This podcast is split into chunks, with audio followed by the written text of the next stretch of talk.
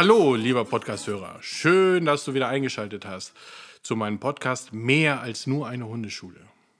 Heute geht es um das Thema Angsthunde, ängstliche Hunde, traumatisierte Hunde. Hm, wo ist da der Unterschied?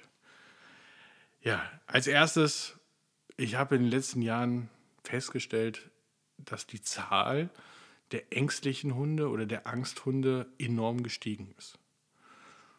Und man fragt sich natürlich so ein wenig, woher kommt das, wie entsteht das? Natürlich spielen auch, ich sag mal, falsch gesetzte Zuchtziele ein, eine Rolle, wo vorwiegend vielleicht mehr aufs Äußere gegangen ist als aufs Wesen. Auch das durfte ich in der Vergangenheit bei einigen Rassen feststellen. Fest in Erinnerung ist mir so mancher Berner Sennenhund geblieben. Da hatte ich da gab es Jahre, da hatte ich äh, äh, eine ganze Reihe von, die aus unterschiedlichen Zuchten kamen, die nicht so richtig fest in vielerlei Hinsicht waren. Zu meiner Kindheit kann ich mich daran erinnern, weil ich da auch viel Bezug und Berührungspunkte auch mit Berner Sennenhunden hatte. Ähm, da hätte man einen Knaller zünden können und die hätte das nicht aus der Ruhe äh, gebracht. Und ähm, die, die ich so im Laufe der Jahre hatte, da muss ich sagen, war das bei weitem nicht. Die waren wirklich von Angst regelrecht behaftet. Er ist natürlich immer so die Sache, wie, wie entsteht das? Wenn wir davon ausgehen, dass Halter sich gerne Hunde aussuchen, zu denen sie sich auf eine magische Art hingezogen fühlen. Ist es wirklich Magie? Was auch immer irgendeine Kraft genau den Hund gibt oder zu uns bringt, den wir wirklich brauchen. Und äh, ja, wir haben die Chance, an ihm wachsen zu können. Schau mal, wenn du einen Hund anschaffst, hast du immer drei Möglichkeiten, die du wählen kannst. Du kannst mit deinem Hund gemeinsam wachsen und für eure Probleme, die sich nun mal in, einer, oder in einem Zusammenleben ergeben, auch Lösungen finden. Die euch in eurer Bindung regelrecht beflügeln und ein traumhaftes Zusammenleben bescheren. Die zweite Möglichkeit, ihr findet wenige oder kaum gemeinsame Lösungen und Übereinkünfte und habt zwar irgendwie eine Beziehung, aber eine richtige Bindung entsteht dadurch nicht. Jeder von euch leidet still vor sich hin. In diesem Fall sind wir Menschen sehr erfinderisch denn wir leiden ja nicht gerne. Und erfinderisch, ja, wir reden uns die Situation schön. Das können wir. Das können wir richtig gut. Und der Hund, der hat die Möglichkeit, sich das nicht so richtig schön zu reden. Und ähm, ja, der ist aber sehr anpassungsfähig und arrangiert sich. Mehr oder weniger. Also auch hier kann ich aus der Vergangenheit reden. Da kann ich mich an einen Deutsch Kurzer erinnern, der bei einer Familie gelandet war. Hm, ja, die irgendwie nicht so das richtige Verständnis für einen Hund generell so hatte. Und ähm, das Blöde war, die haben mich erst nach vier Monaten gerufen, dann war der Hund schon ein gewisses Alter und der hatte geistig komplett abgeschaltet es war sein Selbstschutz vor dem, was, dort, was er dort vorgefunden hat. Auch er musste einen Weg finden. Ja, es war nicht so optimal alles, aber ähm, wir haben lange gebraucht, um diesen Hund wieder geistig zu aktivieren und ähm, die Besitzer zumindest ein Stück weit auf den Weg zu bringen, ähm, um dem Hund und mit dem Hund ein gutes Zusammenleben überhaupt äh, äh, ja, zu machen, zu, zu bewegen, dass es überhaupt äh, Sinn macht. Ja, die dritte Möglichkeit, die ist klar und simpel und endgültig. Ja, heißt, Mensch trennt sich vom Hund. Wenn es nicht geht, geht es nicht. Ja, auch das ist eine klare Entscheidung. Bei Möglichkeit 2 und 3, also, wenn du dir die Sache schön redest, oder wenn du sagst, ich gebe den Hund ab, tja, hast du deine Chance leider verpasst. Denn dein Leben schickt dir diese Chancen, diese Chancen zum Wachsen. Und eins kann ich dir aus meiner Erfahrung sagen. Du kannst an zwei Arten von Hunden enorm wachsen. Und das sind ängstliche sowie aggressive Hunde. Bleiben wir einfach mal bei den ängstlichen Hunden. Häufig suchen sich ängstliche Menschen intuitiv auch ängstliche Hunde aus. Wie kommt das? Naja, wir sind meistens empathische Wesen und wenn wir uns mit einer Sache auskennen, wie zum Beispiel Angst, zieht es uns auch eher dahin. Depressionen, Angstzustände oder ähnliches. Ja, da kennen wir dieses, dieses Gefühl und die Situation, ausgeliefert zu sein. Und wir können es viel besser nachvollziehen. In der Wissenschaft finden wir das unter dem Thema Spiegelneuronen. Ja, nur mal so kurz angerissen. Spiegelneuronen. Jeder Hundehalter kann ja ein Lied davon singen. Von der wundersamen Stimmungsübertragung, die sich nicht nur zwischen Menschen, sondern auch zwischen Hund und Mensch regelmäßig beobachten lässt. Damit Stimmung übertragen werden können, bedarf es ganz besonders kleiner Zellen im Gehirn, die sogenannten Spiegelneuronen. Sie rücken zunehmend in den Fokus der Forschung. Bei Menschen und auch bei Affen ist ihre Existenz längst nachgewiesen. Bei Hund gehen die Forscher ja sehr optimistisch davon aus, dass sie noch fündig werden.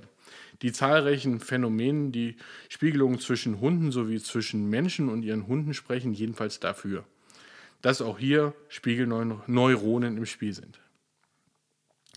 Ja, häufig, aber nicht immer, trifft das, trifft das uralte Sprichwort oder der uralte Spruch zu, wie der Herr, so das Geschehen. So, hypothetisch gesehen, wenn es wirklich immer mehr sogenannte Angsthunde gibt, gibt es wohl auch wesentlich mehr Menschen als je zuvor, die unter Angstzuständen und Depressionen leiden. Was meinst du? Zumindest gibt es laut Technikerkrankenkassen eindeutige Hinweise. Die Ergebnisse der Studie gaben wirklich Anlass zu diesen Bedenken. In den letzten zehn Jahren sind die Fehltage bedingt durch Depression um 70 Prozent gestiegen.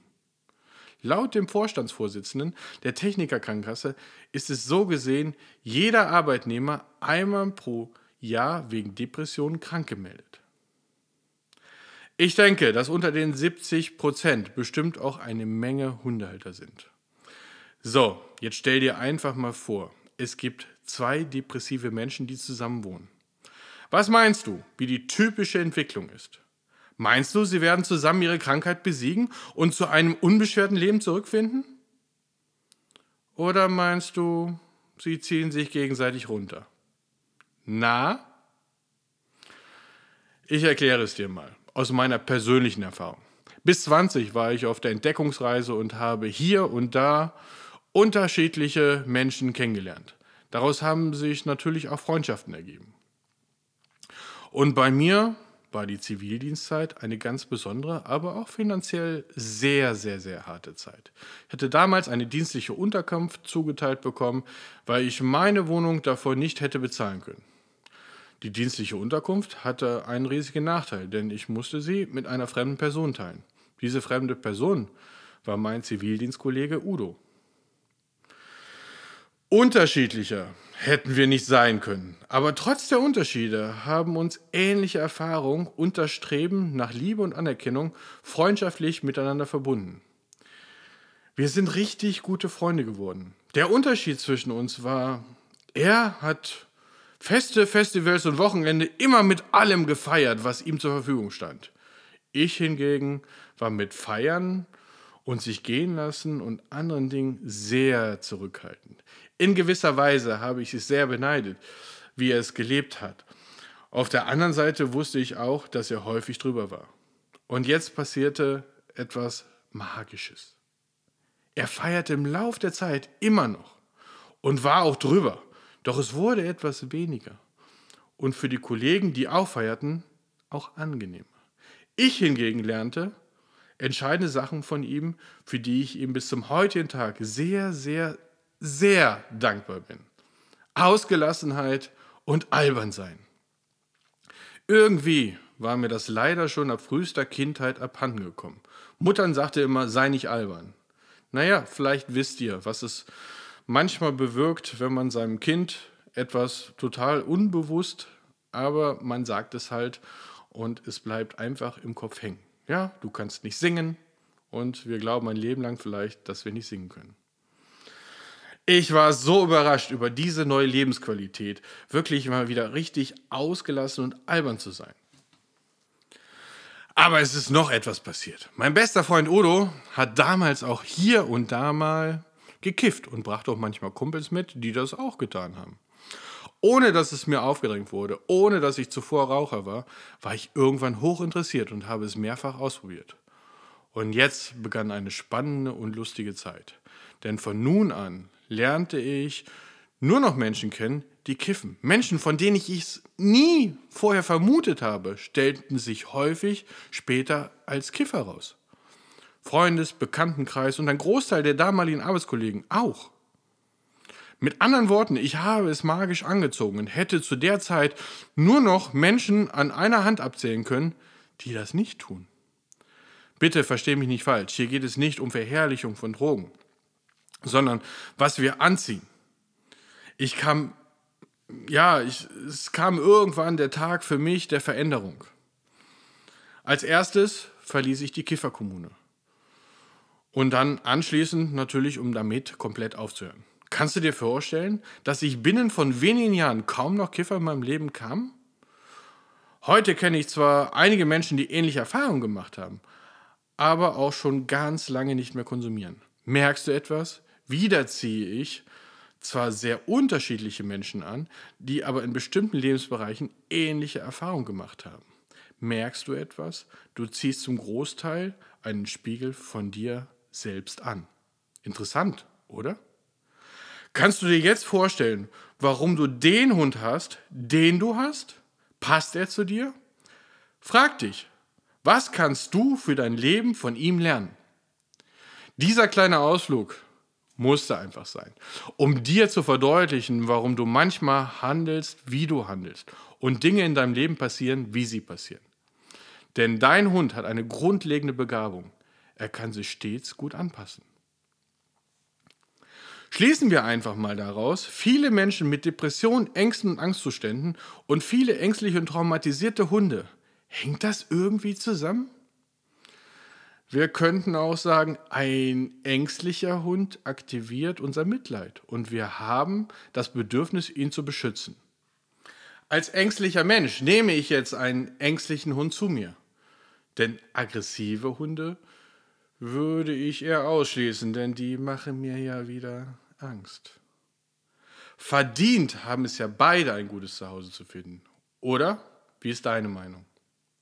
So, jetzt definieren wir mal, was Angst und was vielleicht nur Unsicherheit ist. Was ist es, wenn dein Hund sich auf den Rücken wirft und pinkelt? Oder wenn er dem Robbentiefgang auf andere Hunde oder Menschen zukriegt. Oder wenn der Vierbeiner mit geduckter Haltung und anderen Menschen gegenübertritt. Angst bei Hunden heißt einfach nichts wie weg. Und so wird auch gehandelt. Hingegen Unsicherheit eine Lage ausdrückt nach dem Motto, soll ich oder soll ich nicht? Vielleicht so ähnlich wie das Lied Should I stay, should I go? Ja, du kennst es. Du weißt, was ich meine. Angst hingegen löst bei uns eher Flucht, Herzklopfen, Atemnot, Pupillenerweiterung, Hecheln, Zucken, Zittern, Konzentrationsstörung, Übelkeit, Speicheln, Darmentleerung und Kotzen. Also ich meine die Ängste beim Hund. Interessant ist auch, dass Kotzen und Kot absetzen hat die Natur extra eingebaut, damit der Hund weniger Ballast bei seiner Flucht hat. Als wenn, also, wenn ein Hund wirklich Angst hat, frisst er auch nichts und auch nicht die Superleckerchen. Er interessiert sich auch nicht für das andere Geschlecht. Und äh, ihm wäre es auch egal, egal wie verlockend es ist, sich jetzt sinnlos vermehren zu können. Bei Angst wird ein großer Abstand zum Auslöser gesucht. Freiwillig würde er sich niemals dem Auslöser nähern. Wirkliche Ängste gehören in sehr erfahrene Hände, da die Problematik nicht B- oder Erziehung ist, sondern auf Erfahrungsdefizite beruht. Die sollten von erfahrenen Profis begleitet werden. Hier geht es um eine therapeutische Desensibilisierung, denn hier müssen wir ganz genau hinschauen. Warum und weswegen und dass auch unsere Vermutungen, die wir haben, auch schlüssig sind. Wenn der Hund vor einem Gegenstand Angst hat, muss ich nicht zwingend davon ausgehen, dass der Gegenstand den Hund irgendwann eine gehauen hat. Also praktisch gesagt, dein Hund hat beispielsweise Angst vor der Kaffeemaschine.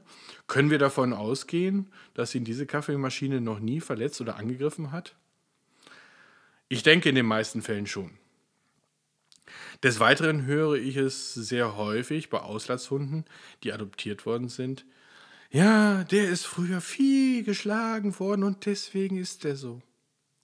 Diese Aussage halte ich häufig für nicht so zutreffend und auch nicht dienlich für die Verbesserung. Außerdem sind wir im Hier und Jetzt und an dieser Stelle mangelt es in unserer Fellnase an überhaupt nichts. Zum einen wissen wir inzwischen, dass die Hunde, die aus südlichen Ländern weder ständig misshandelt oder geschlagen werden. Zum anderen wissen wir, dass Hunde, die beißen, weil sie ohne Grenzen und Verhaltenskorrekturen groß geworden sind. Ich gebe zu, in anderen Ländern ist der Umgang mit Hunden nicht zimperlich und missfällt vielleicht dem einen oder anderen. Und ja, wir pflegen einfach einen anderen Umgang zu Hunden und deswegen ärgert uns das oder es macht uns Angst oder ja, es, ist, es schafft halt eine andere Meinung. Nach meiner Auffassung ist es wichtig, dass selbst der Züchter genau mit den Erfahrungen, die der Welpe machen soll, schon, schon in seinem Bereich sehr früh anfängt. Ja, und da ist es wichtig, dass wir dann im Anschluss, wenn wir den Welpen beispielsweise übernehmen, dann auch direkt weitermachen. Ja, wir müssen dem Kleinen wirklich die, die große, wahre Welt draußen zeigen und nicht drei bis vier Monate den Schonwaschgang pflegen. Mir selbst ist mal so ein richtig dummer Fehler passiert. Ich hatte mal vor über 14 Jahren einen Welpen, den ich mit all meinem damaligen Wissen großgezogen habe. Wir waren auch alle Stationen durchgegangen und haben besucht und alles lief Bombe. Bis an den Punkt, als ich ihn ohne meine anderen Hunde mitnahm. Nur er und ich allein unterwegs. Zuerst hatten wir furchtbar viel Spaß. Plötzlich kommt ein fremder Hund und ich sah das blanke Entsetzen in meinem Hund. Plötzlich kamen noch drei und mein Hund, ja, er packte die Panik und er rannte panisch weg. Ich hatte große Mühe, ihn in dem Moment dann wieder einzuholen. Ja, was war passiert? Ich hatte meinen Welpen alle Erfahrungen zwar machen lassen, doch waren immer seine älteren Kollegen mit dabei, die ihm die Sicherheit gegeben haben. Doch als er mit mir alleine unterwegs war, ohne seine Kollegen, fehlten ihm die Sicherheit und somit kam eine große Angst in diesem Falle zutage. In diesem Falle konnte ich aufgrund, dass der Welpe schon viele Erfahrungen gemacht hat, wieder sehr gut korrigieren und die Thematik war in wenigen Wochen vom Tisch. Zum Glück. Von nun an konnte er auch alleine sehr selbstbewusst anderen Hunden gegenübertreten. Ist ein Hund traumatisiert und kann nicht auf ein vorher gelegtes Fundament zurückgreifen, wird die Sache schon wesentlich schwieriger, weil bestimmte Strukturen im Gehirn einfach fehlen. Während Ängste eine sehr professionelle Begleitung benötigen, so benötigt der unsichere Hund einen sicheren Menschen. Die Sicherheit beim Menschen hört schon da auf, wenn ich mich immer frage, ob ich gerade das Richtige mit meinem Hund tue. Oder ob es doch verkehrt ist. Hm, weiß nicht. War das jetzt falsch? War es richtig? Allein nur diese Gedanken in uns kann unser Hund spüren. Und er wird dadurch unter Umständen auch verunsichert. Zusätzlich treten wir auch nicht so richtig sicher auf. Und schon ist der Weg zum unsicheren Hund gelegt. Aus Unsicherheit können Ängste und Überforderung beim Hund entstehen, die dann auch schnell ins Aggressive umschlagen können. Deswegen ist es so wichtig, dass in diesen Fällen auch der Mensch an seinen Schwächen arbeitet und den Hund somit aus seiner Angst und Verunsicherung oder Überforderung rausnehmen kann. Auch lese ich in den letzten Tagen immer häufiger von vermissten Hunden, von Rassen, die eigentlich nicht die Tendenzen dazu haben, wegzulaufen oder zu jagen. Spielen hier auch Ängste, Verunsicherung, mangelnde Bindung oder Traumata eine Rolle? Ich wünsche mir an dieser Stelle, dass der Hund gesund wieder nach Hause kommt. Der Besitzer nicht als dauerhafte Konsequenz den Hund nie wieder von alleine lässt, sondern für sich analysiert, woran es gelegen hat und sich selbst reflektiert und an den Baustellen und an sich selbst arbeitet. Hier steckt so enormes Wachstumspotenzial für den Menschen drin und jede Menge Komfort für deinen Hund. Wenn er sich sicher und bald wieder frei in der Umwelt bewegen kann, dann hat er wirklich ein richtig klasse Leben. Hier helfen die Fragen, kann sich dein Hund in allen Situationen auf dich verlassen? Und kannst du souveräne, faire Rahmenbedingungen schaffen? Bist du in allen Situationen wirklich klar gegenüber deinem Hund? Wenn du es schaffst, diese Punkte klar zu managen, wird sich dir dein Hund ohne große Unsicherheiten anschließen und mit dir im Freilauf in Kontakt bleiben. Angenommen, du stellst jetzt fest, dass du zu den ängstlichen Menschen gehörst und hast dir vor einiger Zeit auch einen ängstlichen Hund ausgesucht, weil du helfen möchtest. Da du ja das Gefühl des Ausgeliefertsein und am liebsten vor bestimmten Dingen flüchten zu wollen, sehr gut kennst, dann ziehe ich den Hut vor dir und bringe dir den größten Respekt entgegen. Denn deine Schwäche kann jetzt zu deiner großen Stärke werden. Niemand kann sich so gut in diesen Hund hineinversetzen wie du. Jetzt brauchst du nur noch Mut, denn Mut zur Veränderung. Denn du fühlst dich nicht wohl in deiner Situation, brauchst auch kein Bedauern anderer und möchtest dein Leben mit Ängsten umwandeln in ein Leben ja, von Fröhlichkeit und Leidenschaft. Und holst dir jede Hilfe, die dir gut tut und die dir auf dem Weg der Veränderung hilft. Sag Ja zu euch, denn ihr schafft es so. Wäre es erstrebenswert für dich, gemeinsam in ein unbeschwertes Leben und könnt ihr Früchte gemeinsam genießen? Was sagst du? Ich habe leicht reden? Ja, es hat niemand gesagt, dass es leicht ist. Und auch ich durfte in meinem Leben schon einige finstere Täler besuchen. Denn ich habe eins nie getan. Ich habe nie aufgegeben. Und sie haben mich natürlich zu dem gemacht, die Besuche in den finsteren Tälern, der ich heute bin. Fang an, steh auf und komm ins Handeln. Wenn du hinfällst, machst du das, was jedes Kind auch macht. Du stehst wieder auf. Und das Gute ist, du musst nur genauso viel aufstehen, wie du hingefallen bist. Klingt einfach, ist es aber nicht immer. Doch das Erleben der ganzen Zwischenziele bis zum großen Ziel ist es wert für dich und deinen Hund. Bedenke bitte, nur Liebe und Geduld helfen deinem Hund nicht, weil sich dadurch keine Probleme lösen. Es wächst sich auch nicht raus. Denn wenn du nur auf Liebe und Geduld setzt, dann bist du ein Teil des Problems. Doch das möchtest du doch nicht sein, oder? Du gibst Sicherheit und Orientierung. Und das hört sich schwer an, ist es aber nicht wirklich. Hier sind ein paar gute, wertvolle Tipps an dich. Treffe im Umgang mit deinem Hund innerhalb von fünf Sekunden Entscheidungen, ohne sie anschließend dauernd zu hinterfragen. Auch auf die Gefahr, dass nicht jede Entscheidung richtig sein wird. Das kann ich dir auf jeden Fall als wertvolles Tool mit auf den Weg geben. Dein Hund verzeiht dir doch jeden Fehler. Solange du ihn nicht jeden Tag in die letzte Ecke prügelst, dein Hund glaubt an dich und er verzeiht dir jeden Fehler. Also trau dich, auch Fehler zu machen. Das ist nicht schlimm. Weniger denken, mehr handeln ist auch ein sehr wirksames Tool und ja, du musst mit Ausdauer dabei bleiben. Denn diese Ausdauer, das ist das Wichtige. Du wirst ein Marathonläufer im Geiste. Und du setzt es in der Praxis mit deinem Hund um. Wenn du merkst, dass du nicht weiterkommst, hol dir einen für dich erfahrenen, sympathischen Trainer. Ich bin davon überzeugt, dass du es schaffst, wieder so viel Qualität in euer Leben zu bekommen, dass ihr beide wieder über beide Ohren strahlen könnt. Und mein letztes und wichtiges Tool an dich heißt, nicht, mach dir nicht zur Verpflichtung, dass jeder Tag ein guter werden muss. Es gibt auch mal schlechte, beim Hund so wie bei dir. Dein Ziel sollte sein, dass die schlechten nicht überwiegen. Und so habt ihr auch die Möglichkeit, die guten Tage, dass ihr sie zu schätzen wisst und dass ihr sie auch genießen könnt. Du schaffst das, ihr schafft das.